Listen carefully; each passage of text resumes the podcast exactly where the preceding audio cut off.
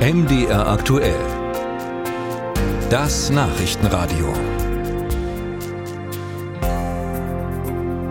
Erstmals seit fast 50 Jahren hat Russland wieder eine Sonde zum Mond geschickt. Luna 25 soll erkunden, ob dort schon bald eine Raumstation errichtet werden kann. Die russische Raumsonde soll vor allem den Südpol des Mondes erforschen. Und auch Indien ist auf dem Weg zum Mond. Ich habe darüber mit Nico Dettmann gesprochen. Er leitet, er ist Leiter der Mondtransportsysteme der ESA. Und ich habe ihn gefragt, beginnt jetzt ein neuer Wettlauf zum Mond? Na, neu ist der Wettlauf nicht und man muss, äh, ich glaube, zwei verschiedene Wettläufe unterscheiden. Das eine ist der Wettlauf zum bemannten Zugang zum Mond und da gibt es tatsächlich einen Wettlauf zwischen den USA und China. Und dann gibt es so ein bisschen den Wettlauf um den Südpol. Man hat ja ähm, in den Laufe der letzten Jahrzehnte verstanden, dass der Südpol, was die Ressourcen betrifft, aber als auch was die Wissenschaft betrifft, sehr viel interessanter ist als die Gegenden, die man zu Zeiten von Apollo erkundet hat. Die Apollo-Missionen sind alle im Äquatorialbereich des Mondes gelandet. Und am Mond wissen wir jetzt über ähm, spezielle Satelliten, die Sensoren haben, dass es in den Kratern vereistes Wasser gibt. Wasser kann verwendet werden, um Sauerstoff zu erzeugen, Wasserstoff zu erzeugen, möglicherweise Atemluft, Trinkwasser oder aber auch sogar Raketentreibstoffe. Und wir wissen, dass diese Krater erzeugt wurden von Meteoroiden, die uns möglicherweise Aufschlüsse über die Entstehung des Universums geben können. Also deshalb ist der Südpol sehr, sehr interessant.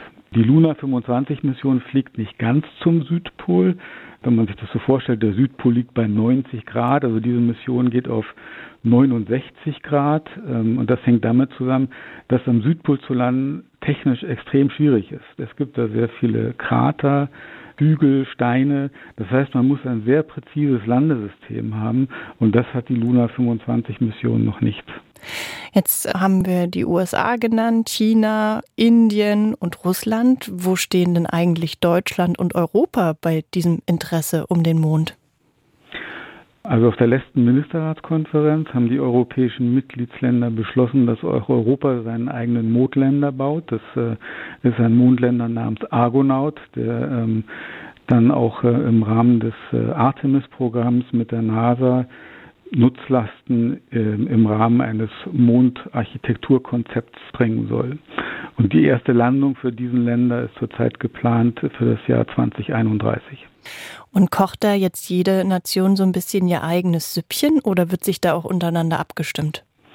Im Rahmen des Artemis-Programms sind äh, die internationalen Partner, insbesondere die Kanadier, die Japaner, die Amerikaner und die Europäer bisher im Boot. Die Chinesen in der Tat haben ihr eigenes Programm und ähm, inwieweit hier, sich die Russen mit den Chinesen absprechen, ähm, das wissen wir nicht so genau. Und wie aufmerksam äh, verfolgen Sie selbst jetzt diese geplanten Landungen auf dem Mond von Indien und Russland? Natürlich mit sehr großem Interesse. Also wir wünschen auch ähm, allen Parteien, äh, dass sie da Erfolg haben sind ja Kollegen, mit denen wir früher zusammengearbeitet haben. Sie wissen ja, dass wir die Zusammenarbeit im Bereich der Mondexploration, aber auch der Marsexploration äh, mit Russland eingestellt haben nach der Invasion in die Ukraine. Aber nichtsdestotrotz ähm, aus wissenschaftlicher Sicht ähm, wäre der Erfolg zu wünschen.